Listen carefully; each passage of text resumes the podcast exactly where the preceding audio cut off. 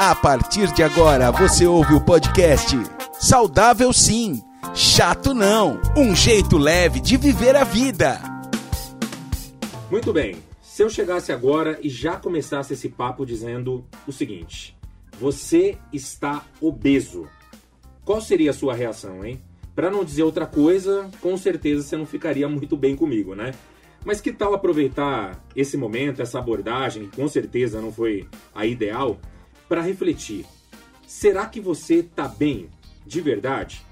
A pesquisa nacional de saúde mais recente do IBGE mostra que em 5 anos o número de obesos aumentou muito aqui no Brasil, de 20,8% para 25,7%. Mas afinal, o que é obesidade e como saber se você faz parte dessa estatística? Está no ar o podcast Saudável Sim, Chato Não. Uma mistura boa de jornalismo, medicina e humor. Episódio número 1, Obeso Eu? Bem-vindo, bem-vinda. Começando então pelas apresentações agora da parte de jornalismo eu respondo, tá, gente? Eduardo Brambila aqui falando com vocês. E eu tenho a companhia do Bruno Colontoni, cardiologista, especialista em medicina de estilo de vida. E aí, Bruno, tudo bem? Tudo bem, tudo bem. Prazer estar com você aqui. O papo vai render, Prazer, hein? meu, vai render, vai render bastante. Estamos também aqui com o Ale Migliari, humorista Opa! e radialista. E aí, Ale? Beleza, e gordo, né? Também? Também, tranquilo. É, tá tudo Tranquilo. certo, né? Mas estou a caminho de ser um ex-gordo. Olha é só um, que É um legal. obeso em desconstrução. É um obeso em desconstrução. Tá no caminho, as coisas estão É, acontecendo. claro. Eu eu não sou ativista, né? Mas, mas vai ser interessante me tornar um, um ex-obeso, um ex-obeso, cara. Eu já fui ex-obeso, eu casei com 86 quilos. Eu era obeso, emagreci, casei, aí casei e engordei de novo, cara. Tem a ver Bem com comum essa casamento? história. Hã? né? Tem a ver com casamento? Ah, eu tenho muito engraçado, né? Isso é uma questão também, né? É. Porque tem muito cara que casa e engorda, Você né? sabe que quando eu fui no, no curso lá de Harvard de Medicina e Estilo de Vida, o professor, teve um professor de Nova York, o cara me procurou e falou assim, viu, é interessante a curva de explosão de diabetes, como que é no americano e como que é no brasileiro. Assim, o americano, ele vai é, devagar, então essa curva ela vai mais lenta desde a infância, vai aumentando a obesidade, vão ganhando peso, vão ganhando não tem uma explosão. O brasileiro explode depois dos 30 anos, que é quando o cara casa, quando ele começa a ter uma vida que ele tem que parar de fazer exercício, nasceram os filhos, ele fica mais em casa, explode a, a curva de obesidade. Olha que legal. Olha que, 35 que legal, não. Que legal, Que não? interessante. Que interessante, que ruim. né? Que ruim. Bom, mas é isso aí, ó. Nós três passamos por essa realidade, nós vivemos, ou É. talvez estamos do processo ainda saindo dela. Então nós temos bastante experiência para compartilhar com todos vocês. Daqui a pouquinho a gente vai contar um pouco mais da nossa história, né? Vamos então para o nosso podcast. Ah, peraí, peraí, peraí, peraí, peraí. Eu esqueci aqui de apresentar o nosso quarto integrante. Opa! Sim, tem o quarto integrante do nosso podcast. Eu não poderia esquecer dele de jeito nenhum, porque é um cara aí fera que é, não vive essa realidade que a gente vai falar aqui, mas é um cara que tem bastante conhecimento. isso, O grande Academilson! E aí, meu parceiro? Vocês estão de brincadeira comigo, né, pô? Então, uma satisfação estar aqui com vocês, fazer essa programação aqui. Inclusive, queria dizer aí, mandar um abraço pro meu professor, o Jabes. Professor, um abraço para você. Hoje estava lá só no supino, nem parei para trocar ideia com você. Tranquilidade total. Tô aqui, né? é, legal que aparece, eu tô aparecendo só da cintura para cima aqui, né? Na bancada aqui, porque eu tô treinando pouca perna, né? tô treinando. Treina a perna. Treinando um pouco a perna? Não, não, não, não vejo, não vejo, não vejo a necessidade de treinar a perna, né? Quando a gente bota umas baby look assim e tudo, a gente bota uma bermuda, um meião, as pernas quase não aparecem, mas os bíceps, tríceps, né, essa parte aparece mais melhor. E tô fazendo também essa, vocês vão falar de dieta aí, queria depois, se eu puder ter uma partezinho rápido, coisa rápida. Qual que foi o cardápio do dia, já aproveitando? Não, então hoje, hoje segunda-feira, né? Que eles falam. Segunda-feira eu tô fazendo é, o, é a dieta do abecedário, né? É, segunda-feira é só alimentos com a letra A. Ah, é? É, a gente come só alimentos com a letra A. Por exemplo, Eu comi alface hoje, né? Comi hambúrguer. tá falando aí, Bruno? Comi hambúrguer. Falaram que hambúrguer era com a letra A, né? Eu, É, hambúrguer de patinho. Tem o zap zap dos amigos meus, falou, ó, cadê meus pode comer hambúrguer, que hambúrguer é com a letra A. Então comi hambúrguer também. E amanhã os alimentos com a letra B, né? né? Bacate, berinjela, Meu Deus do céu. né? Vixe, a galera dá um jeito de dar uma, né? Beterraba. Tá Mas bom. vou ficar aqui, fica tranquilo, tô aqui acompanhando vocês aqui, tá? Eu queria mandar um abraço, tem umas crianças pra mandar um abraço, não tem? Tem Tem umas criança aí? crianças, mandar pro Arthur e pro Davi. meu Queria filho. mandar um abraço pro Arthur e pro Davi. Fran, Franz, Franz do Academilson? Opa! Ó, um abraço pra vocês aí. Aparece lá na academia qualquer dia lá, pô. Vou levar os moleques lá. É, comer um soufflé lá comigo, pô. Hã? Soufflé de whey protein. Exatamente, É. isso que eu ia falar, tem que ser de whey, né? Não pode ser de outra coisa de jeito nenhum. Bom, o Academilson vai estar aqui com a gente pra também bater um papo, né? Fica das tranquilo. experiências dele. Tô aqui só de observação aqui. Beleza, vamos nessa então juntos. Ó, mas começando o nosso o nosso bate-papo aqui então, muito importante, né? Um tema muito atual, muita gente sofre de obesidade e às vezes nem sabe. E eu queria já começar falando com o Bruno, né? Porque eu acabei de mencionar essa pesquisa aí do, do IBGE, que aponta 25,7% dos brasileiros obesos nesse momento, né? Mas a mesma pesquisa também revela que 60% da população brasileira tem sobrepeso. Pra gente entender, ficar claro, qual que é a fronteira entre uma coisa e outra, o sobrepeso e a obesidade. E como que se identifica? É ainda por meio daquele famoso IMC? Pois é, é, a gente tem mudado um pouco o conceito de obesidade. Obesidade é uma doença. Então, assim, a primeira coisa que você tem que entender é que obesidade não é fruto de um comportamento, não é um distúrbio do comportamento. Obesidade é uma doença, uma doença que, inclusive, assim, é muito estigmatizada e que muito provavelmente, é, nas próximas décadas, as obesidades vão ser diagnosticadas como doenças diferentes. Hoje você fala, por exemplo, de câncer de mama, e câncer de mama, a gente fala de uma doença, mas na verdade são várias doenças. Vai depender da manifestação genética, da manifestação de receptores, isso tudo vai mu- mudando. Então vai ter a forma da gente falar obesidade tal, obesidade A, B, C. Então os tipos de obesidade vão exigir tratamentos diferentes, apesar do mesmo resultado, que excesso de gordura corporal.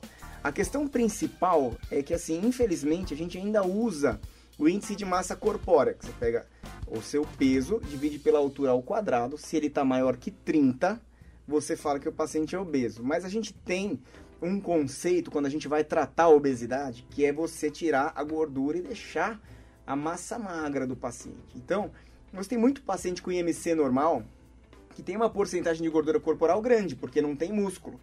Então, é, essa, esse conceito, apesar de ainda ser usado, ele é um pouco retrógrado. Porque Sim. ele não, não tem um olhar adequado sobre a composição corporal, sobre o metabolismo.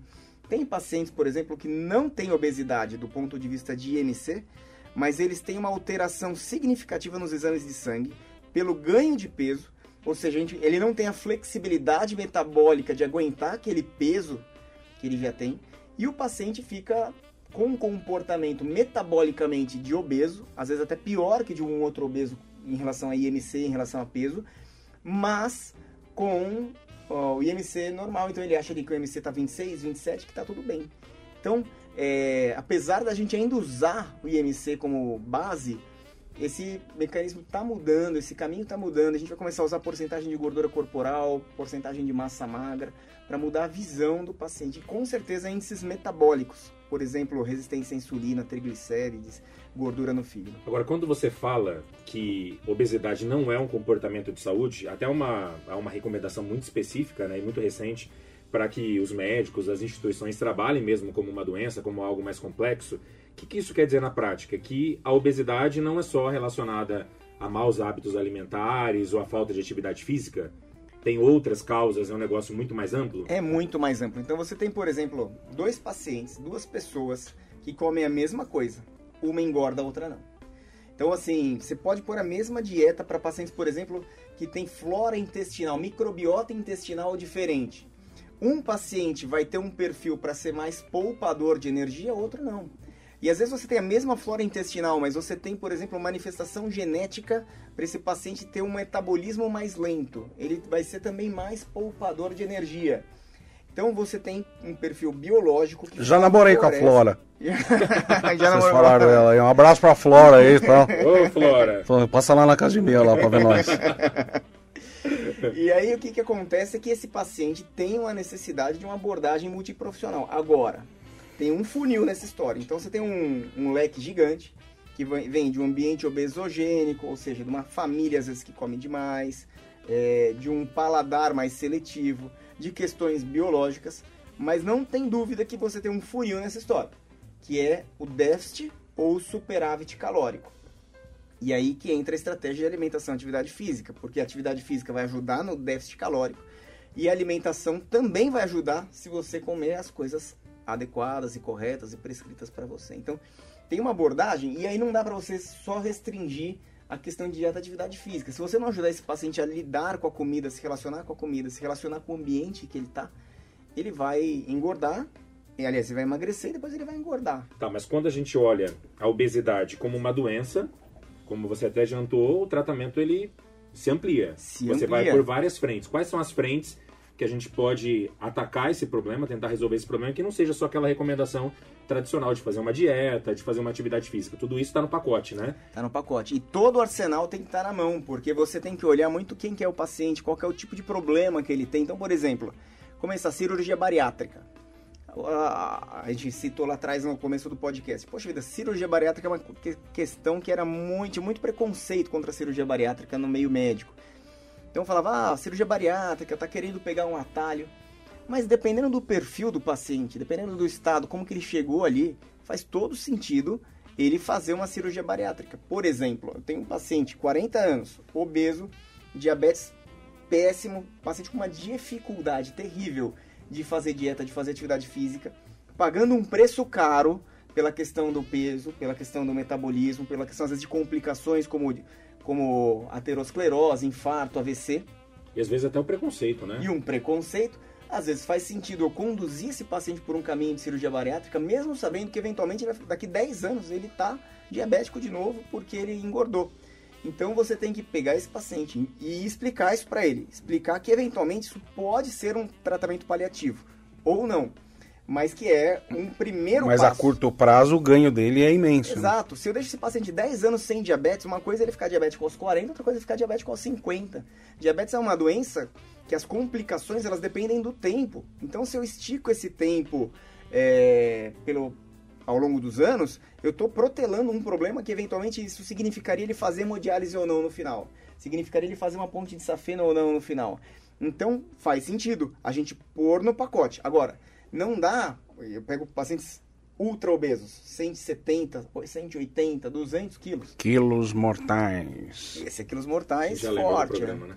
E aí, é, a- a- o tratamento dele começa com a bariátrica, não termina na bariátrica. Esse é o problema que eu vejo a dificuldade do conceito na sociedade. Hum. assim, seu tratamento começa com a bariátrica, você vai começar a perder peso e a gente vai continuar uma abordagem multiprofissional de dieta, de atividade física. Não é o fim. Não é o a fim, bariátrica. exato. Come- acabou de começar. A gente quer soluções muito rápidas, né? Você quer Exato. assim, vamos fazer um negócio que vai resolver o meu problema. E na verdade a gente sabe que nessa questão de estilo de vida é um passo de cada vez, é dia a dia você tendo que se cuidar e ter esses hábitos, né? Exatamente. Como que você pega um paciente. Outra situação, paciente que quer tomar remédio. Então você tem uma série de medicações é, aprovadas para obesidade que funcionam. Cada medicação vai funcionar melhor para um tipo de obesidade. Você precisa entender qual é a história daque- daquele obeso, ou seja, o que, que aconteceu ao longo da vida dele para ele chegar naquele estágio, e a partir daí você entra com um tratamento para ele. Agora, você pega uma medicação, ela é desenhada às vezes para o paciente tomar forever. E aí o paciente não tem essa consciência, ele vai lá, perde 10, 15, 20 quilos e para o remédio, do nada, da cabeça dele, ou para o segmento médico. Quer dizer, ele não passou por um processo de aprendizagem, ele pegou um atalho. E aí, eu sempre faço comparação com questões financeiras. Quer dizer, imagina que você tem uma dívida gigante porque você gasta no cartão mais do que você ganha. Aí você não quer aprender a gastar no cartão, você quer a sua dívida paga. É. Vem alguém e paga a dívida pra você. Daqui um ano, meu amigo, você tá, Tá com dívida de afundado novo. Então, assim, não é a solução não é você pagar a dívida. A solução é você ensinar ele a reconstruir. Isso é mais demorado, isso é mais doído, isso exige uma base. Então, hoje em dia, na minha prática profissional, eu prescrevo muito menos remédio para obesidade do que eu prescrevia. Porque você construir uma base para o paciente é importante. Então, quer o remédio? Beleza, vamos construir a base. Tem, pode ser no meu programa, pode ser fora do meu programa. Você vai na sua academia, procura sua nutricionista, se não quiser, as nossas. Mas construa a base, comece a se preparar. Vamos entender o que está acontecendo com a sua obesidade. Então a gente precisa de um acompanhamento psicológico. E aí sim, você põe o remédio, dá o turbo, mas você prepara o desmame desse remédio e põe ele num processo de aprendizagem. Você põe ele para aprender como que ele vai viver depois. Porque o importante é ele continuar com déficit calórico. Porque a hora que ele emagrece, o organismo dele vai fazer um efeito ioiô feroz. Ele vai querer engordar de novo. Não é ele no nível consciente, mas o corpo guardou aquele set point mais, do maior peso da vida. Ele espera pra voltar à Espera posição. pra voltar, porque ele enxerga como um dano. Então perdeu 20 quilos, o organismo enxerga isso como um dano. Não enxerga isso como um. É por isso que é importante permanecer, então, né? Exatamente. Na mudança. Bom, só bariátrico acho que dá um, um tema de outro episódio, Dá, né? dá. É muito assunto mesmo. Mas eu queria aproveitar aqui e saber do Ale agora, que o Ale tem uma experiência muito recente também, com toda essa mudança, enfim, ele passou por uma turbulência na vida também em relação à saúde. Eu queria que você comentasse com a gente, Ale, como que você se enxergou nessa situação, ou seja, que você precisava fazer alguma coisa para mudar a sua vida e qual o momento difícil que você enfrentou que levou você a tomar essas decisões. Ah, eu, eu, eu sempre fui. Sempre lutei com, com a balança, né? Assim, desde sempre. Desde, desde criança. É, embora é, eu nunca tive nenhuma alteração. é, é, eu nunca tive diabetes, não sou diabético, não tenho colesterol, não tenho triglicérides. Tô falando na frente do médico aqui, então. O médico tá aqui para Não comprovar. tem, não, não, não tem Não papo, não tem conversa. De certa forma, é, é, como sempre foi assim, eu, eu me encostei um pouco nesses índices e falava, não, mas eu tô bem, então eu tô bem. Só que assim, é, é um índice, esse é um índice, mas assim, a obesidade começou a atrapalhar meu sono, começou a, a- a atrapalhar o meu ritmo de vida na questão de, de- do sedentarismo, de eu estar sempre cansado, porque dormia mal é um, é, um, é um ciclo insano. Você dorme mal porque você acaba tendo apneia por conta do- do tamanho do abdômen, e aí você come mais no outro dia porque você dormiu mal, você está cansado. É um, é, uma- é um ciclo realmente é insano é, a coisa. Mas eu sempre ficava assim pensando, ah, mas eu tô bem, cara, mas eu, tá tudo bem. Eu não tenho nada, tenho uma gordurazinha no fígado ali e tal, mas eu não bebo, eu não fumo. Pô, eu tô bem de Às saúde. vezes a gente tá lá no fundo do poço e não percebe, né? Mas eu tô bem de saúde. E aí as questões do dia a dia, né? Você tem o estresse do dia a dia, você, você precisa tra- trabalhar, você tem que ganhar dinheiro. A gente mora no Brasil, a gente não mora na, na Suíça. Então, assim, você, é, você se estressa. E, e- e essas coisas vão se somando e a obesidade tá sempre ali no, no pé da torre, né? que ela acaba te atrapalhando, te- ela te tira. é, comecei a ter hérnia de disco, aí por conta da obesidade. Aí o- aqueles índices que eu não tinha no sangue já começaram a, a- a não valer tanto a pena, porque eu comecei a ter um desgaste na coluna e assim. é, teve um período que eu fiquei três meses de bengala, porque a, a, a protusão discal, a dor é, é- Quem tem, ou quem já teve, sabe que é uma dor, é uma dor de dente na coluna, na perna. É, sabe aquela deve coisa. terrível, nunca ouvi né? essa, essa fala dessa maneira. Cara, na- é uma dor de. Porque quem já teve dor de dente, você se acorda querendo bater a cabeça na parede, é uma coisa horrível. E assim, eu, eu lembro de, de, de passar noites em- agachado no chão e engatinhando pro carro para poder ir pro hospital tomar, tomar tramal, enfim, tomar medicação, porque eu tava com crise de hérnia. E, e, e todos os especialistas, os neuros, os ortopedistas que eu fui, falou assim: olha, não é cirúrgico por enquanto, mas se você continuar nesse peso, vai ser cirúrgico. Se você continuar sem atividade física, sem fortalecer a sua lombar, vai ser cirúrgico. Então, a obesidade já estava me projetando para uma cirurgia de coluna também, né? Esse, esse desgaste, ele, ele, não, ele, não, ele não, eu não vou recuperar. Ele, ele vai estar lá, ele já é uma cicatriz da minha obesidade. Né? Porém, é, eu não tive mais dor. na- eh, Desde que eu comecei o programa, fazer atividade física, as dores mínimas que eu, que eu ainda tinha de alguma movimentação sumiram. É incrível, né? Parece que eu tô sendo. Eu, eu tô, tô vendendo três feijões mágicos. Mas não é. E eu sempre fui muito cético. Assim, É ah, mesmo? Você não sabia. É, não, isso, ah, isso aí, vixe, vai demorar pra caramba. Isso aí vai É demorar. difícil começar mesmo. É, né? eu tô falando da coluna, eu vou chegar no coração. Esse, esse é o episódio da coluna. Já tem um ganho na questão da, minha dor da, da hérnia. A, a- a dormência na, na lateral da coxa, que, que são sintomas de quem, tá, que tem uma, que, quem já tem essa protusão, né? Comprimindo ali a tal da cauda equina ali. da- Sim. e não tive mais essa dormência. Só de fazer exercício de fortale- fortalecimento da lombar. Eu ainda tô obeso, o abdômen ainda, ainda é, proje- projeta a minha coluna para o lado errado, né? Mas eu já tô me sentindo bem melhor. Quantos quilos você emagreceu? De agosto, a gente fez o- a última. Foi em dezembro, né? O último encontro foram 8 quilos. 8 quilos. Você chegou a pesar quanto? menos. 138, Pra galera que tá ouvindo a não gente, você tem quanto de altura? 173. Tá com 130 agora, É. né? E tá trabalhando forte. E sua meta? Ah, o céu é o limite. Não, o que, o que... É errado estabelecer meta falando nisso? Meta de A gente não estabeleceu meta, Não, não né, estabeleceu Bruno? meta. A gente não estabeleceu meta. O trabalho com a Lê era um trabalho, assim como a gente faz com pacientes que são obesidade mais que MC de 40 e que tem uma história crônica.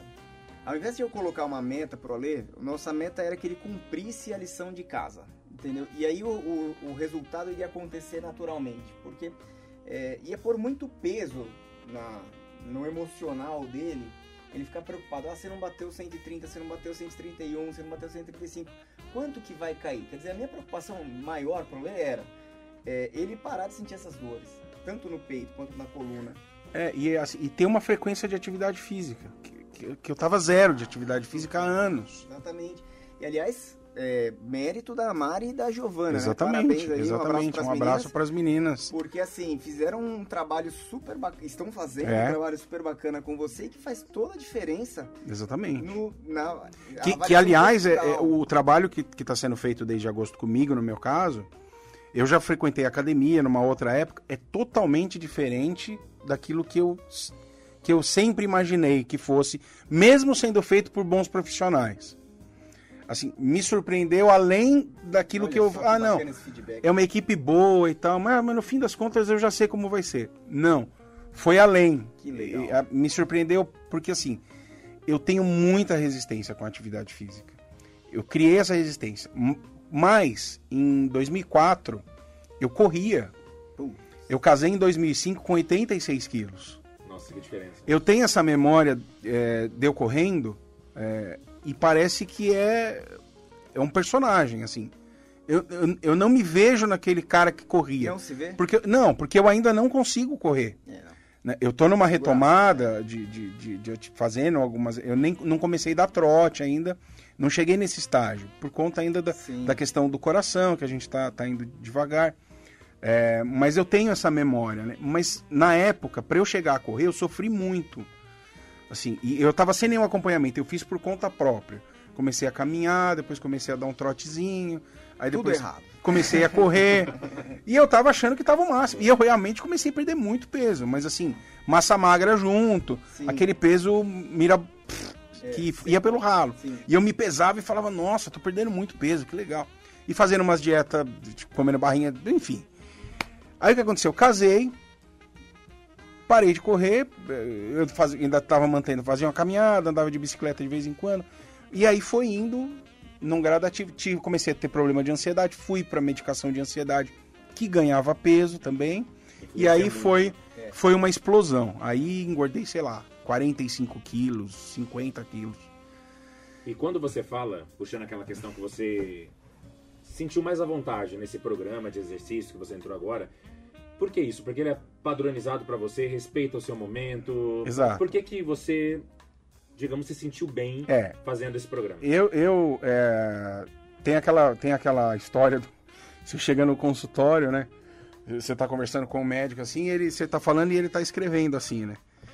Ó, doutor, eu tô sentindo isso, ele tá, tá, não olha pra você, tá, tá, tá, tá, tá, tá, tá, tá, tá. Aí você fala, "É- é- essa receita já é a minha? Aí ele fala, não, a sua já tá pronta aqui, ó.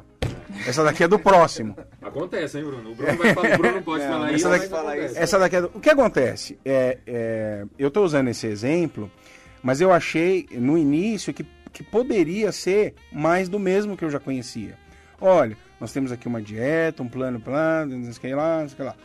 É, forçasse um- um- uma situação que fosse parecer que era exclusivo para mim, mas na verdade era exclusivo para um grupo. Para um perfil. Para um perfil, é. E eu faço parte desse perfil e ok, vamos ver se funciona comigo. Mas eu percebi que, de fato, é exclusivo, é, é individual mesmo, entendeu? Tem- tanto que tem dia que eu chego para treinar e a Mari pergunta assim, Ale, como é que você tá hoje? E dependendo de como eu tô, o treino muda, muda tudo. Isso é legal. Muda completa. Isso já aconteceu várias vezes. Agora, Bruno, ah, os profissionais da saúde estão atentos já a isso? Porque antigamente é exatamente o que ele falou. Você entrava numa academia e vai lá o, o planejamento que dá pra todo mundo, naquele perfil e tal. É, hoje em dia já tem mais esse respeito, porque eu diria que é um respeito. É respeitar a característica, o momento de cada um, né? É, é muito complicado falar disso porque, assim, eu, eu brinco de uma maneira triste, é, com, com tristeza, uma, uma piada chata de Aham. fazer, mas que assim, a medicina cara crachá. Então, assim, pressão alta, remédio para pressão. Colesterol, remédio para colesterol. Diabetes, remédio para diabetes. Ah, quer fazer exercício?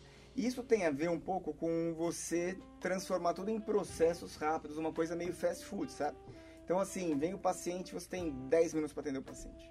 Aí, e aí você tá preocupado já com o próximo paciente. Aham.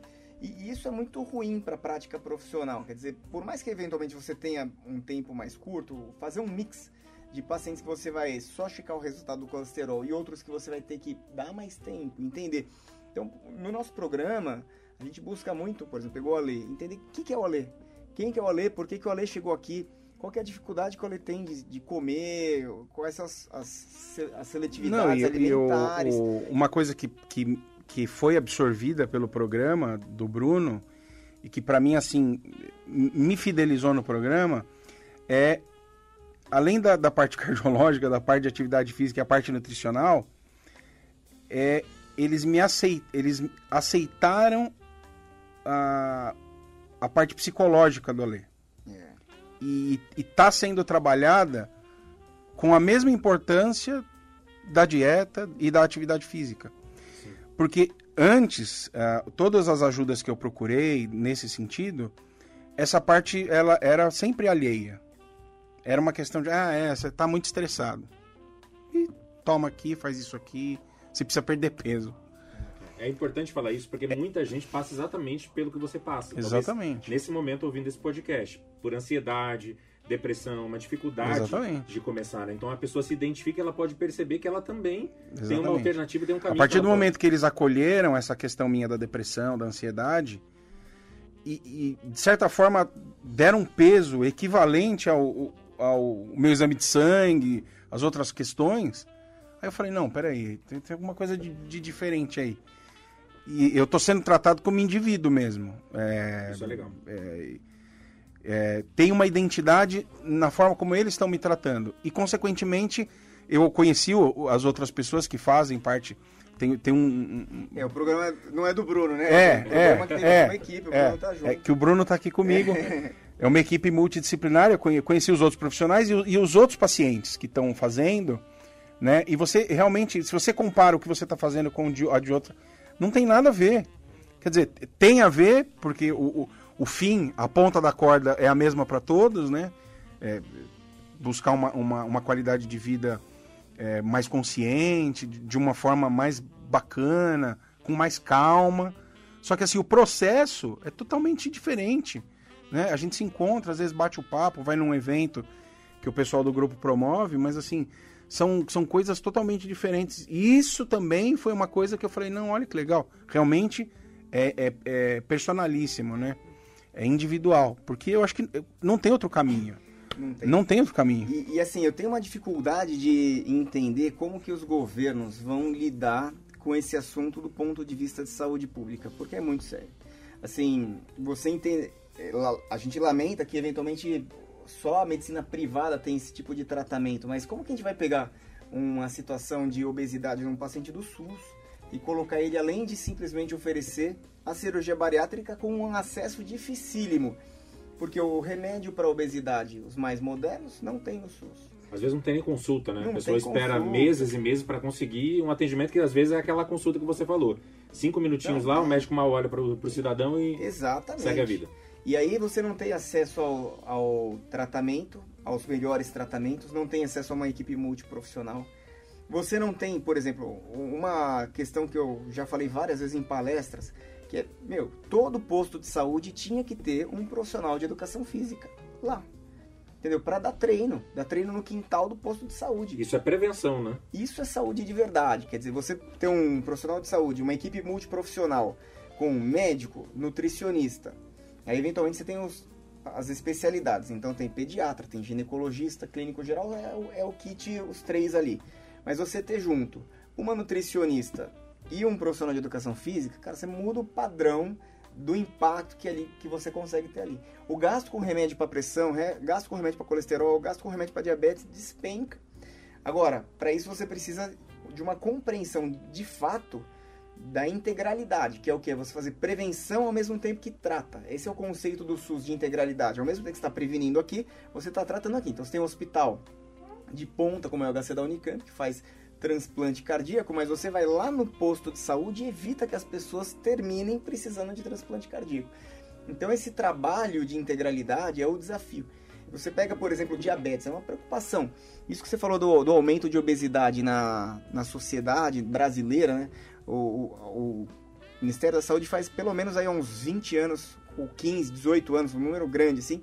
Todo ano faz aquele estudo Vigitel, liga para as pessoas, faz um inquérito por telefone, apesar de uma metodologia mais difícil, mais restrita, ainda assim é uma ela, ela ganha relevância porque você repete ela várias vezes, então a, a série ela se, se acompanha. Cara, a sociedade não para de engordar. E assim, aumentou o consumo de verduras e legumes e continua engordando. Quer dizer, tem alguma coisa errada nessa conta. Nos Estados Unidos, cara, um a cada seis dólares de, de riqueza, de PIB que os Estados Unidos produz, ele gasta com gastos diretos ou indiretos para o diabetes, para complicações do diabetes. Tratamento, questões de falta, absenteísmo, perda de produtividade. Quer dizer, se a gente não parar e não sentar e não tentar olhar de uma maneira crítica o que está acontecendo, Uma pra- mudança estrutural, uma mudança estrutural, a gente vai só correr atrás do prejuízo. É, inclusive, é bom reforçar e ressaltar isso né, nesse momento aqui do nosso papo, que existe uma alternativa para você que está nos ouvindo.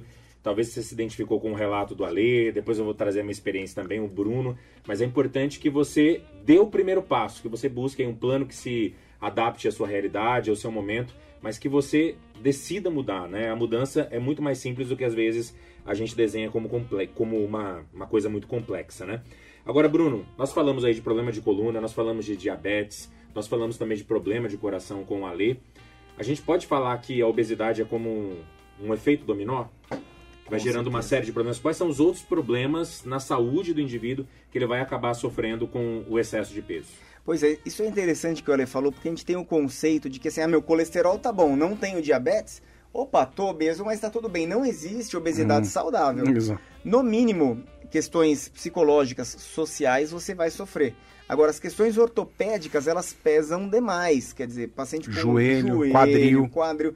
Quando a gente começou a fazer o nosso programa, a gente juntou lá os profissionais e uma das coisas que a personal que trabalha com a gente faz é a avaliação postural.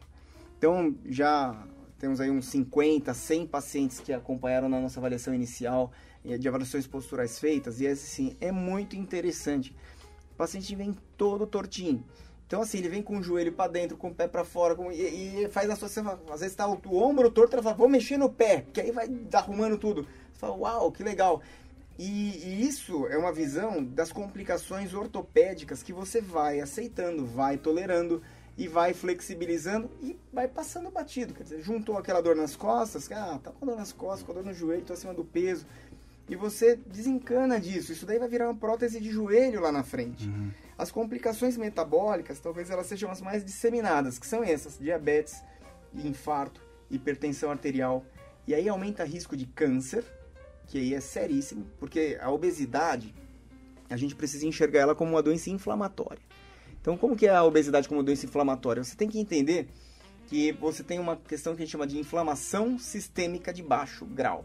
Essa inflamação começa no seu intestino. Então, você cultiva bactérias ruins, bactérias do mal, que vão produzir toxinas, vão produzir um intestino frágil que vai passar qualquer coisa pelo intestino, então não tem barreira. Você vai gerar nessa barreira intestinal fragilizada uma reação inflamatória que ela vai dar para o corpo inteiro, mas não uma reação inflamatória que você sente no sintoma, mas ela está manifesta ali com um estresse oxidativo crônico, com gordura no fígado. E esse estresse oxidativo crônico, ele vai lesar o seu DNA. Ao lesar o DNA, você aumenta a chance de fazer câncer. E vários É tipos de sério. cânceres, vários tipos de cânceres. E tem uma outra complicação que é seríssima, que a gente também tende a desprezar, que é o risco de demência. Então tem muitos tipos de demência. Nossa, até isso. Até isso, muitos tipos de demência que são relacionadas a distúrbios metabólicos e a obesidade, que são passíveis de prevenção se você fizer dieta, atividade física, e que você reverte isso daí ainda na vida jovem. Quer dizer, tem coisa que não adianta pegar para resolver depois que a demência está instalada. Agora, você prevenir o processo de demência e entender que a demência, por exemplo, vascular, ela tem a ver com as alterações metabólicas. Então, você pegar esse paciente e tratar ele antes, você vai prevenir demência, câncer e vai prevenir as doenças cardiometabólicas, que são as três que mais matam no mundo. E elas não param de crescer. Então, assim, a obesidade é a mãe de uma sindemia. Sindemia é pior que pandemia, porque ela está instalada de maneira global e estrutural. E a gente enxerga, às vezes, o obeso como um supernutrido. Então ele é super nutrido. Olha só, tá gordinho, tá saudável. A gente tem essa visão desde pequeno, né? A avó, o gordinho, a "Ah, avó, é, a avó é culpada. Você sabe que minha mãe me levou várias vezes ao médico quando era pequeno, porque eu era bem magro, né? E ela chegava pro médico e falava, doutor, olha só, esse menino tá mal, tá ruim de saúde e tal. Aí o médico olhava e falava É. assim, dona Edna, né? Minha mãe chama Edna.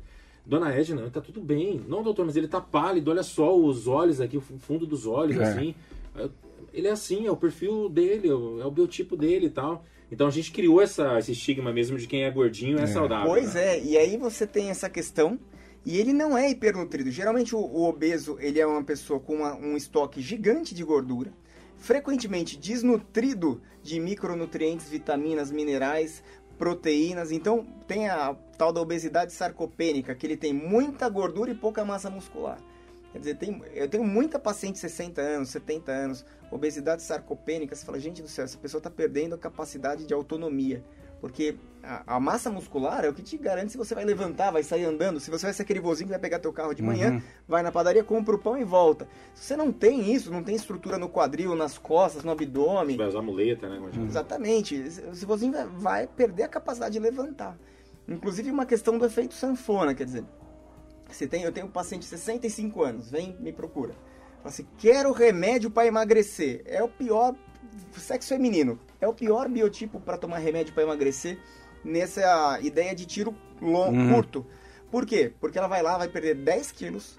Desses 10 quilos ela vai perder 3 ou 4 de massa magra. E ela vai engordar de novo, outros 10 quilos, mas Quando sem ganhar massa magra. Então se ela tinha 70 quilos e 35 de massa magra, ela emagrece, ela cai de se- 70 para 60, a massa magra cai de 35 para 30. Quando ela engordar de novo para 70, porque o remédio tem esse efeito sanfona muito forte, ela não vai ganhar 5 quilos de massa magra. Então a porcentagem de gordura corporal, de massa Uhum. magra que era X, agora é 10, A conta não é, fecha. 90%. A conta não fecha. Exatamente. Inclusive, o Cademilson também quietinho, já quero trazer o É. Cademilson para conversa. Eu não quero entender, Cademilson. É, você se identifica com algum momento desse? Já foi obeso alguma vez? Ah, nunca fui obeso, não. um Sempre fui forte. Não, ali? sempre fui forte mesmo. De... Isso é de família, né? Papai era forte, vovô era forte. E a gente também tá nessa fortaleza. Mas também, eu vou falar um bagulho pra você. É... Tem uns gordos que eu acho que é preguiçoso, viu, doutor? Na, na sua academia? Não, eu vejo eles lá tal, ainda. Eu, pô, eu às vezes vou, fa- vou correr do lado da esteira, né? Eu sempre pego o gordo, vou falar, vou fazer do lado dele. Eu quero fazer do lado dele. Se ele tá no 5, eu vou no 7. Eu vou, eu vou sempre provocando. Eu- aí eu olho, pô, o cara lá todo transpirando, todo cansado e tal, corre meia hora e tal, já quer beber água. Né, eu- eu- no fundo, no fundo, eu fico pensando, pô, esse cara aí vai sair daqui, vai pegar dois frangos na padaria, daqui a pouco vai pra casa comer. Porque se a gente for ver bem, se a gente for ver bem, se a gente for ver bem, mesmo, mesmo, os gordos, eles não gostam de frequentar academia. Os gordos não gostam de frequentar academia. Eu já incentivei a ter um primo que é gordo, falei, você precisa ir lá comigo, você precisa correr uma hora na esteira comigo. E ele fala, não, pô, mas eu não aguento, meu joelho não aguenta. Porra, como é que o cara não aguenta? O cara passa o dia inteiro em pé, levando 140 quilos, 150 quilos, não vai correr uma hora na esteira. Cara, mas é não uma tá coisa- certo, doutor? Não tem que correr uma hora na esteira, pô? Então, mas essa questão é importante. Quer dizer, será que a as academias de hoje, elas são ambientes adequados para receber a população obesa?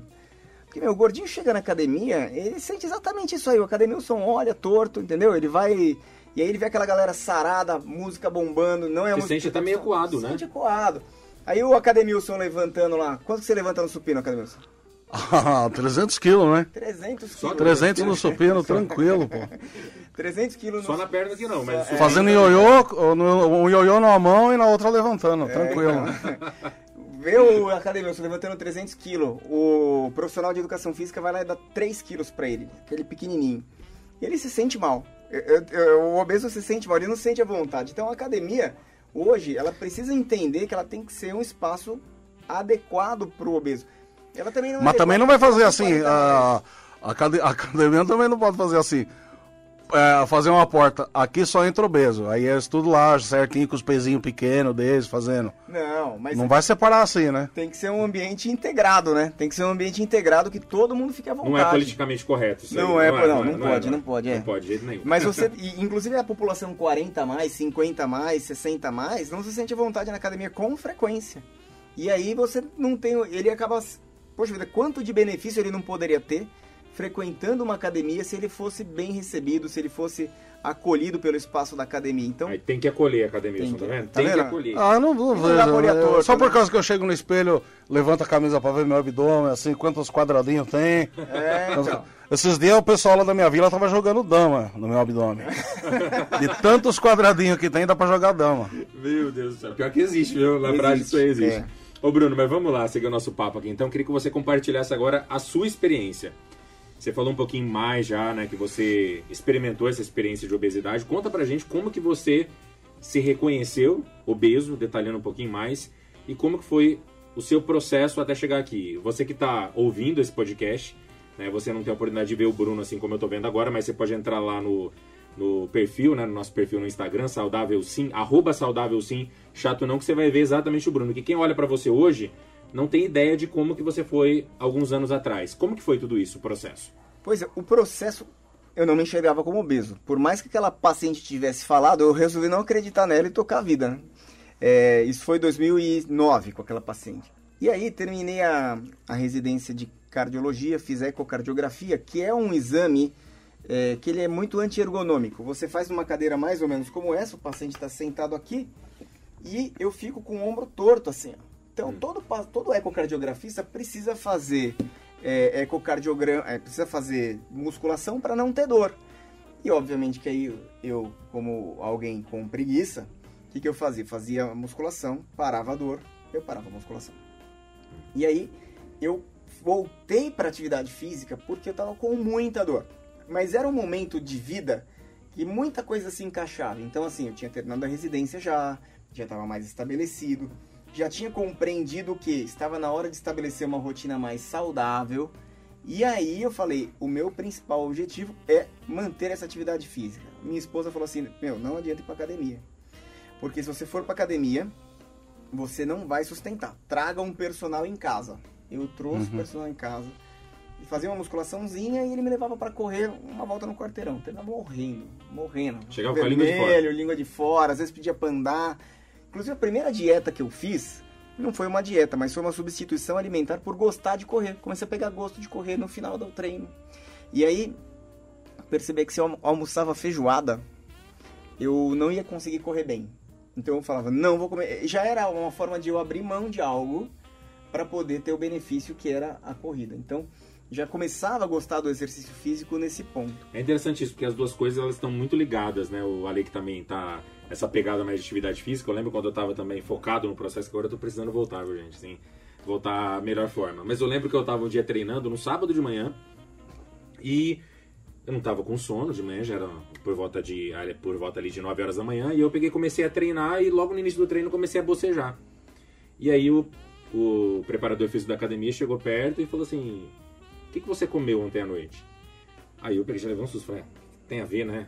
A comida Uhum. com o meu eu bocejando aqui. Hum. E aí ele falou, aí eu peguei e falei, ah, eu comi um pastel, né? Eu furei a dieta e comi um pastel naquela noite. E ele falou assim, tá vendo só? É, você, o, você comeu o pastel, não foi um alimento que te sustenta para esse treino agora, então já foi embora tudo e você tá com, com sono exatamente por isso. O seu organismo manifestando que tá faltando nutriente para você sustentar. É mais ou menos isso?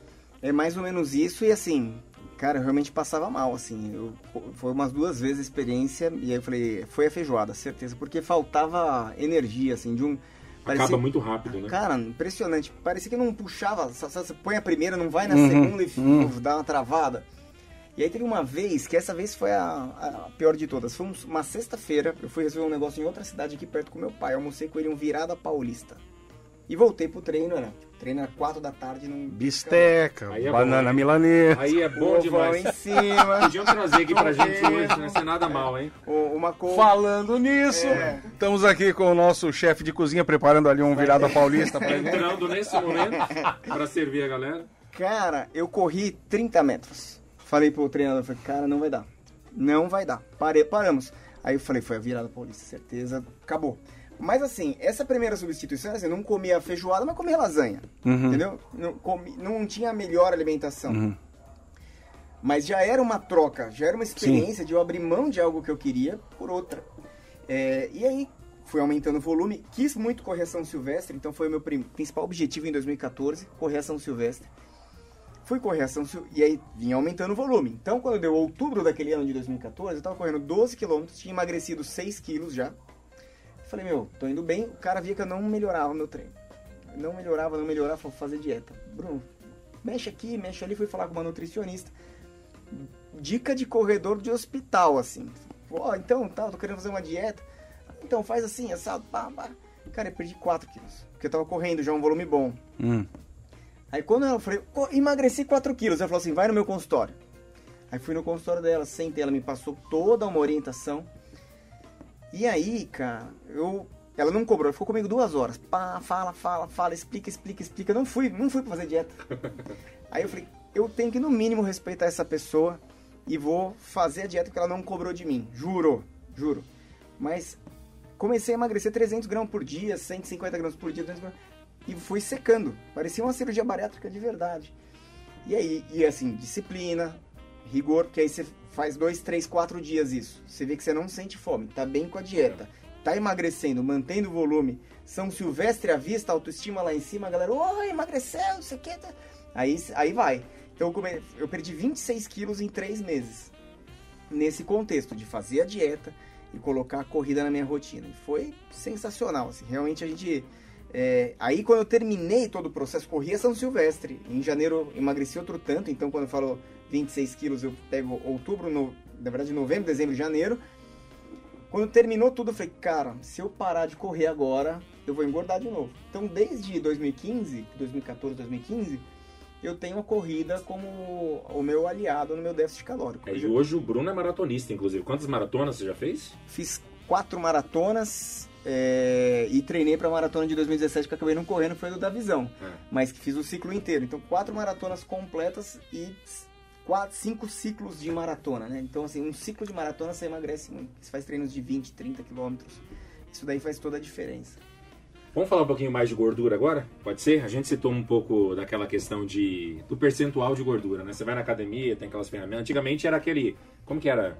Tipo aquela pinça que colocava assim, né, pra, pra medir a gordura ali em várias partes. Não, ainda é a, adipômetro. É a É dipômetro, isso? que fala? Dipômetro, dipômetro. Mas hoje tem aquela ferramenta mais tecnológica, né? A biopedância, É. tá? Eu acho que muita gente que está nos ouvindo já fez. É, existe um percentual de gordura ideal ou é um percentual de gordura para cada pessoa? E do obeso a gente pode dizer que é quanto assim? Tem como estabelecer um índice que a pessoa vai falar, poxa, nesse estado já estou caminhando para obesidade ou já estou nela. Olha, então, a gente usa o critério muito pelo IMC, mas maior que 25% de gordura corporal, esse paciente já está com sobrepeso. Maior que 30, 32, 35% de gordura corporal, dá pra gente falar que esse paciente está com obesidade. O critério é pelo IMC ainda, mas a gente sempre pega esse paciente e quando a gente vai tratar e faz ele busca que ele perca só quilos de gordura. Sim. Então você fala, olha, você está com excesso de gordura aqui de 23 quilos, de 30 quilos, de 40 quilos, a gente precisa tirar 40 quilos de gordura. Então o processo terapêutico é pela, pela, pela abordagem da composição corporal. O processo diagnóstico, ele é pelo IMC. Mas assim, o mais importante não é bater o carimbo e falar diagnóstico de obesidade, grau 1, 2, 3. Porque às vezes o paciente tem sobrepeso e está altamente inflamado. É o mesmo risco de ter infarto, AVC, câncer, que um obeso, às vezes, grau 3. Então, o mais importante é você ver o status metabólico desse paciente, ver como ele está clinicamente e, e ver quanto que ele precisa perder de gordura. E a partir daí você pôr esse paciente num processo de, de tratamento. É mais importante você interpretar o impacto daquela, daquele excesso de gordura no, no funcionamento da saúde do paciente do que propriamente classificá-lo. Exatamente. E a gente estava citando também a gordura abdominal, né, que incomoda bastante. Essa é a gordura mais perigosa, digamos assim? É a gordura mais perigosa, é a gordura mais tóxica. É a gordura visceral, quer dizer, tem tipos de gordura diferentes. E essa gordura que é o padrão básico, né, que é tórax grande, barrigão grande, bracinho e perna fino, esse paciente ele tem um potencial de ser mais inflamado, quer dizer, uma gordura que, que libera mais sinais inflamatórios, agrega ali mais células brancas que vão produzir É a tal da proteína C reativa? Proteína C reativa é um dos mediadores inflamatórios, mas você tem as interleucinas, o fator TNF-alfa, então tem vários sinalizadores, a gente chama de citocinas, né? vários sinalizadores inflamatórios. A proteína C reativa é uma delas, mas a gente usa ela mais para o exame de sangue do que propriamente para pensando que ela tem um papel essencial na inflamação. Agora você tem outros mediadores que a gente acaba não fazendo hum. no exame de sangue normal. Você pode fazer até numa bancada de pesquisa, numa universidade, mas não na, na prática clínica nossa. E a esteatose? Esteatose é gordura no fígado. Então, esteatose hepática. Esteato é gordura. Então, você pode ter esteato em qualquer órgão, mas a esteatose hepática ela é quase que uma epidemia. 70% dos homens. Necessariamente só obeso tem esteatose não. ou tem, tem pessoas que não estão é, aparentemente obesas e podem ter a esteatose? Tem um monte de paciente que não está obesa não, e tem esteatose hepática. E, a, e é a tal da flexibilidade metabólica que eu falei. Então o paciente tem esteatose hepática. Às vezes ele não está com diagnóstico de obesidade, mas já está com os comprometimentos metabólicos. Resistência à insulina, hipertensão então ele precisa tratar como se fosse um obeso. É o mesmo tratamento. Então ele precisa... E se você põe no Google, o Google tem uma forma de pergunta lá. Então ele coloca lá assim, é, esteatose hepática. Aí ele aparece assim, gordura é, no fígado. O tratamento pode ajudar, mas não tem cura. A cura para a esteatose hepática é resolver a gordura corporal, é pôr esse paciente para fazer dieta, atividade física. Então a gente tem uma dificuldade às vezes, de discutir cura na doença crônica, né? Mas a cura é fazer a lição de casa. Você pôr esse paciente para mudar de estilo de vida. Eu tinha estetose hepática, não tenho mais. Então você pega. E fez todo o processo. E fez todo o processo. É, eu, eu, eu tenho uma, uma, uma questão aqui. Como é, cara, que é lidar com tudo isso que a gente está falando aqui do ponto de vista médico e científico com o WhatsApp? Mas antes de você falar, eu vou soltar aqui um WhatsApp que você que está ouvindo a gente, você que está ouvindo esse podcast, com certeza no WhatsApp da sua família, você já ouviu coisas parecidas com o que a gente vai soltar aqui. Para você prestar atenção. É o nosso quadro, enquanto, enquanto isso. Enquanto isso, no WhatsApp da família. Vamos lá então.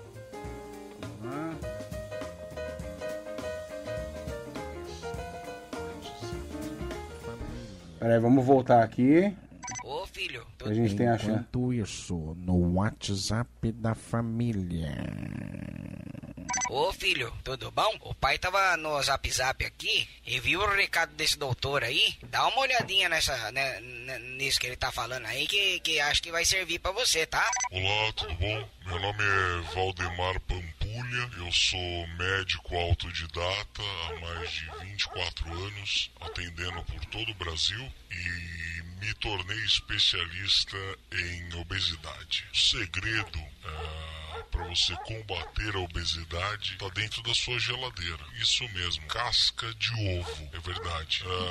É, se você é, colocar farinha de casca de ovo em qualquer alimento, repito, em qualquer alimento, em torno de 10 dias você perde uma média aí de 15 quilos. Então, se você fizer uma farinha de casca de ovo, você pega o ovo, consome, vamos supor, você tem lá 12 ovos, tá? Aí no café da manhã você come os 12 ovos, tá? Faz aí um omelete com 12 ovos e a casca, né? Você pegar, você faz uma farinha e joga por cima desse omelete, coloca no Todd também que você vai tomar um pouco dessa farinha e aí você toma o seu café da manhã normal, omelete, né? Com 12 ovos, mussarela, presunto, feito na manteiga, né, com bastante parmesão. Toma o seu Todd normal, um copo de leite gelado que é gostoso, com 8 colheres de Todd e joga a farinha de casca de ovo, né? Não tem cirurgia bariátrica, não tem nada que possa competir com a farinha de casca de ovo, tá bom? Então o segredo está dentro da sua geladeira. O que acontece é que os governos mundiais não têm interesse né, de divulgar que a farinha de casca de ovo realmente é o melhor remédio para obesidade, tá bom? Você vai, pode jogar na internet, no Google, você vai ver lá o, o meu site, os meus vídeos. Eu que sou médico autodidata, também aprendi muito mais coisa do que na faculdade de medicina, que eles também não querem ensinar tudo que existe para você aprender e pesquisando na internet, no YouTube eu aprendi sozinho, tá? E o nosso próximo vídeo vai ser como ter uma aparência de 20 anos, mesmo você tendo 70 anos, apenas bebendo água gelada. Tá bom? Então não perde. Tchau, pessoal. Poxa, eu não sabia. Eu não sabia que a solução estava na geladeira. Casca de ovo farinha. Como é que a medicina lida com esse tipo de coisa que tem no WhatsApp todo dia, cara? Cara, eu acho que assim, essas fake news, medicina Não só no WhatsApp, Não. tem canal no YouTube tem um que. monte. É, é, é, sempre busca um gatilho, né? Então, assim, ele puxa pra si uma autoridade, então ele fala, sou isso, sou aquilo. Aham. Geralmente é isso, sou autodidata. Eu sou fellow de não sei o que, e a universidade é inventada. Aham. E ele solta esses absurdos. E assim, eu acho que a medicina lida tão mal quanto todas as outras áreas com a questão das, da fake news. Uhum. A medicina não consegue entender que isso. que ela precisa buscar canais de conexão falando a língua da, da sociedade, da população. Exatamente. Então, assim, a primeira coisa é essa: é você pegar as en- entidades que têm credibilidade e parar um pouquinho, que é o que a gente está fazendo aqui, parar um pouquinho com aquela questão de, assim, do quadradão, de entender que você tem que melhorar o canal de comunicação e trazer autoridade para a Sociedade Brasileira de Cardiologia, Sociedade Brasileira de Endocrinologia, essas sociedades se conectarem com a sociedade civil, que tá louca para conversar com os médicos, Uhum. tá ansiosa para Que tá consumindo esse tipo de vídeo no, Tá no- na internet. Isso, porque é isso que tem. Exatamente. É, né, assim, falar difícil, é é difícil você decifrar o Mad Case, mas você falar difícil, às vezes, mais complica do que ajuda. Uhum. E, e você pega, assim, essa questão do ovo, cara, tem um paciente que chega lá, do nada o colesterol estourou, começou a comer 10 ovos por dia. E aí, É. ah, não sei o que aconteceu, eu nunca tive colesterol assim. Você fala, cara, quanto que você tá comendo de ovo? Primeira pergunta que eu faço, ah, tô comendo 10, porque eu tô numa dieta low carb, high fat, Ah, e aí você fala, meu, faz a. Faz o seguinte, para o ovo. Para o ovo. Come a clara, tira a gema, pelo Uhum. menos. uhum. Vai numa nutricionista, redimensiona a sua dieta e vamos cuidar disso daqui. Um mês depois, colesterol normal. Tinha uma dieta, eu acho que um tempo atrás também, não sei nem se o pessoal faz ainda, mas que era comendo ovo várias vezes ao dia. Era um negócio Várias, Exatamente. Insuportável, dietas, não sei dava conta. Exatamente. É. E o ovo é um alimento salada, maravilhoso, cara. Um- tem, tem vitamina, tem nutriente, mas precisa ser consumido com moderação dentro de um equilíbrio. Agora, a sociedade também quer muito assim, um milagre. Então, Exatamente. a farinha de casca de ovo, a água com limão, a, o pepino, não sei o quê. Exatamente. Então, assim, também tem que entender que Ai, coisas complexas você não resolve com questões simples. Coisas complexas você resolve olhando a complexidade, tentando decifrar e, e meio que desfazendo ali o novelo devagarzinho, uma coisa por vez. É isso? É Temos isso, mais mas é um dilema, hein? Isso é um dilema. É um dilema. É um dilema muito grande. Nós mesmo. temos aqui algumas perguntas do, Vamos aproveitar. no YouTube. Vamos responder o pessoal. Ah, vamos lá. Eu queria. Você consegue puxar na tela as perguntas? Vou jogar aqui. É. Eu acho que não tem como, porque tá nos comentários é, ali. Tá né? nos comentários aqui. É. Vamos lá, ó. Tem aqui a pergunta do. Do, Mar, do Marco Ramos, né? Sobre Orlistat, se ajuda a perder peso. Ajuda a perder peso, faz a lição de casa. O Orlistat é um remédio que é o antigo Xenical, né? Que- Eu tomei.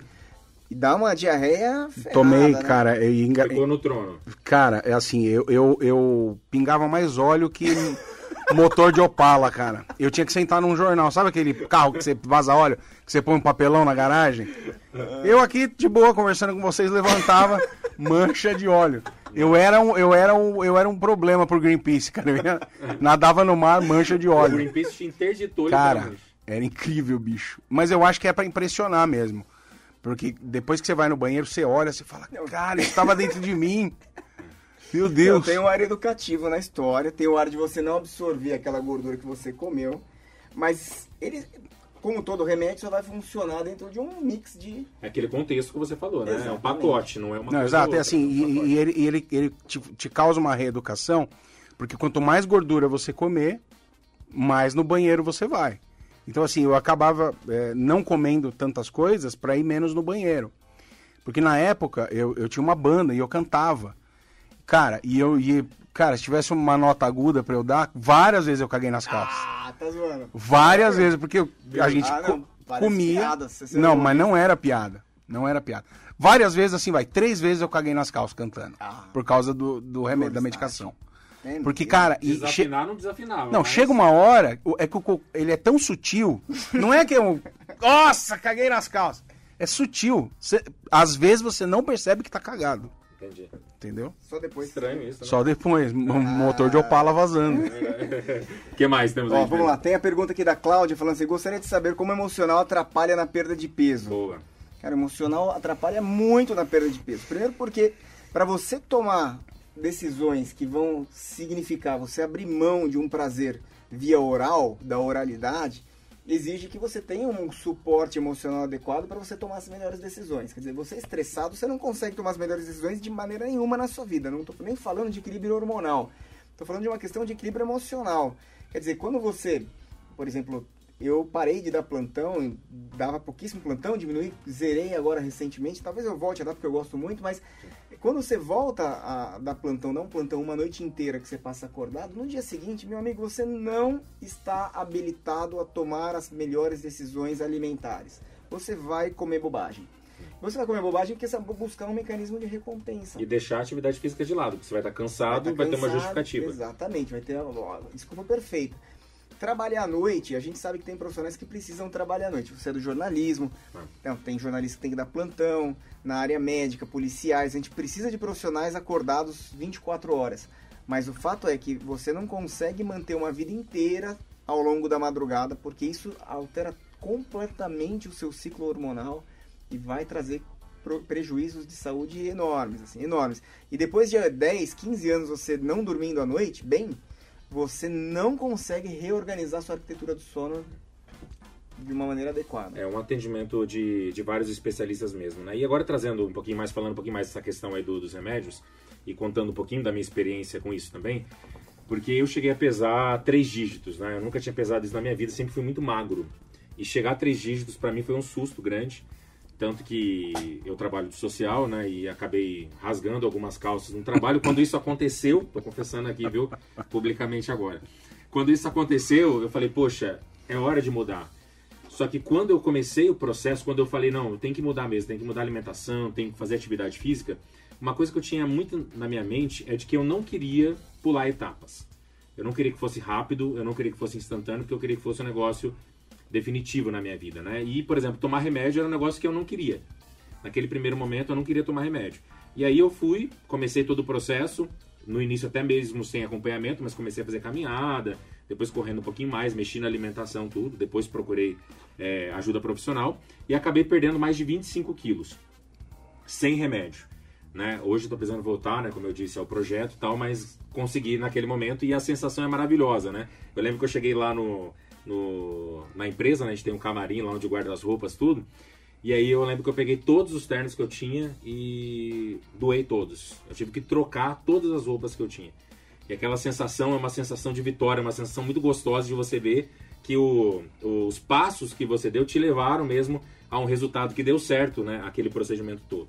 A minha pergunta é: eu tinha em mente que eu não queria tomar remédio, mas você já deixou muito claro aqui que em alguns casos é necessário às vezes colocar um remédio ali para potencializar e ajudar nesse tratamento. Recentemente, por exemplo, saiu um, um estudo internacional publicado no jornal britânico que apontou a semaglutida, que é um medicamento usado no tratamento da, da diabetes, né? Que poderia também ajudar no combate à obesidade. O que, que você diz pra gente sobre isso? É um medicamento super indicado, funciona? O problema não é o remédio, o problema é o que você espera do remédio. Então é interessante isso, quer dizer, como que você se relaciona com a necessidade ou com a busca de tomar um remédio, e aí você fica na expectativa então de que aquele remédio vai salvar a sua vida. Não, quem vai salvar a sua vida é você. Quem vai te ajudar a se curar da obesidade é você. O remédio, ele é mais uma ferramenta para te ajudar dentro de outras abordagens que incluem psicoterapia, atividade física, uma dieta do nutricionista, uma equipe integrada, interdisciplinar que converse sobre o seu caso. Agora, é, eu, a semaglutida, ela é o primo rico da liraglutida. Então, eu lembro que em 2014 eu estava no Congresso de Cardiologia do Estado de São Paulo, o maior, maior congresso de cardiologia do Brasil, É. maior inclusive que o da SBC. E aí estavam falando da liraglutida para tratamento do diabetes, reduzindo eventos cardiovasculares. E na época era um frisson que era assim, um remédio para diabetes, que emagrece e que não dá hipoglicemia. Opa, vamos usar isso para obesidade. Ah, o remédio até hoje, a liraglutida, a gente usa ele todo dia, né? Então, para diabetes, você usa ele na dose de 1,8 miligrama. E para obesidade, você usa na dose de 3,0 miligrama diariamente. A semaglutida, ela é uma modificação molecular da lira e que ela dura a semana inteira no corpo. Então, você põe numa segunda-feira, vai aplicar só na outra segunda-feira. E aí, a lira, é, tanto a lira quanto a sema, precisam de doses mais altas. Então, na semaglutida, você trata para diabetes até 1,0 miligrama. E para obesidade, esse estudo mostrou até 2,4 miligrama. A questão principal, e assim, a comunidade médica comemorou muito o resultado, porque o estudo foi feito a, a SEMA mais modificação de estilo de vida para os dois grupos. Mas o importante desse contexto é a gente entender que assim, se você não construir uma base bem feita, você vai deixar esse paciente dependente da semaglutida, dependente do remédio. E assim, o estudo foi, foi longo, eu tô com o estudo aberto aqui, ó. Então o acompanhamento foi por 68 semanas de tratamento. Então mais de um ano. E aí a pergunta é como que eu faço para desmamar esse remédio do paciente obeso que eventualmente perdeu 20, 25, 30 quilos? Ou seja, como manter o resultado Sem o depois que remédio. parar de tomar o remédio. Porque esse é o nosso objetivo. Quer dizer, o, o objetivo da- é tratar a obesidade forever, tomar remédio forever? Pode ser. Pode ser que você seja um paciente obeso que tope isso, mas a maioria dos pacientes que querem emagrecer, eles querem fazer um tratamento, emagrecer e tocar a vida sem o remédio. Então, a minha crítica não é ao estudo, não é à medicação. Tem vários pacientes tomando semaglutida para fins de obesidade. É, mesmo sendo off-label, funciona demais. E agora vai ser on-label porque está na prescrição. Eu tenho vários pacientes tomando liraglutida com excelentes resultados. Mas se o paciente se comporta em relação à prescrição médica de uma maneira que ele toma aquilo como um remédio para dor, ah, tomei aqui uma dipirona, tô com dor, toma. Quero emagrecer, quero caber no vestido, toma. Aí parou. Ele vai viver um efeito ioiô que é muito deletério. Então, Prejudicial para o organismo. prejudicial. Vem o paciente e fala, eu quero tomar o remédio X. Opa, vamos, vamos preparar você para tomar? Então, como tá a lição de casa? Alimentação, como tá seu sono, como tá a atividade física, qual que é, como que é a comida em casa? Quem que faz a comida? É a mama? Prepara aquela macarronada, bota lá o, o refrigerante normal, Fast food. é o fast food. Quer dizer, como que você se relaciona com comida? Você é um compulsivo? Você acorda de madrugada para comer porcariada? Então, quer dizer, cada abordagem a gente vai precisar de um olhar. E às vezes o melhor remédio para esse paciente não é necessariamente a semaglutida. Pode ser um remédio para ansiedade, um outro tipo de remédio que vem abordar na questão da compulsão. Tá, mas esse cuidado que você falou vale só para semaglutida ou para todos os remédios, inclusive do vazamento de óleo? Vale para todos os remédios, inclusive o do vazamento de óleo. Muito boa essa. Nunca tinha ouvido. Essa É, mesmo. essa Vamos levar vamos pra lá, vida Vai levar pra vida. essa É vai a junta do vida. cabeçote. E Vale pra todos os Vale para então. cirurgia bariátrica também. Tá. Porque o paciente com cirurgia bariátrica, se ele espera que vai vir alguém e vai resolver o problema dele, quer dizer, se ele não passar por um processo de aprendizagem, entender que a coisa é mais ampla, ele vai ter dificuldades e ele vai engordar de novo. E vai sofrer as consequências deletérias da obesidade sem um pedaço do estômago ou com a derivação lá, o bypass feito. E aí é mais complicado ainda, porque você, ou você vai fazer uma segunda bariátrica, ou nem isso dá pra fazer, a depender da cirurgia que ele fizer. Ou seja, resolve um problema momentaneamente, curto prazo, É, reprograma a bomba pra estourar lá na frente de novo. e Exatamente. vai estourar, né? E vai estourar. Não é rogando praga para ninguém, mas a gente sabe que no curso das coisas é o que que eu vai falo para os acontecer. pacientes assim, na natureza, um mais um é dois. Eu, eu- às vezes tem aquele exame de sangue horrível, o cara comeu... Eu falo, meu, assim, você você engordou 10 quilos no último seis meses, entrou comida pela tua boca. Essa é a verdade. Não. Na natureza, um mais um é dois. Assim, tem um, como eu falei, tem um funil, tem todo um, um leque de coisas que acontecem que fazem com que o paciente obeso engorde. Tudo bem. Então, às vezes é a a sociedade, a economia, o estresse tal. Só que termina no funil na boca. Entra com, tem que ter superávit calórico. Então, é, você, você entendendo isso, você precisa regular tudo. Você regula todo o arco, mas regula também o funil. Claro. E aí o paciente fala, não, não como. Talvez você não perceba que esteja comendo. Exemplo, compulsão, em episódios de compulsão, tem paciente que come mil calorias em cinco minutos. Comer... Ah, eu, eu próprio, na última avaliação é, lá, do, lá do programa, eu, eu, eu quase não perdi peso. Eu meio que Empatou. empatei.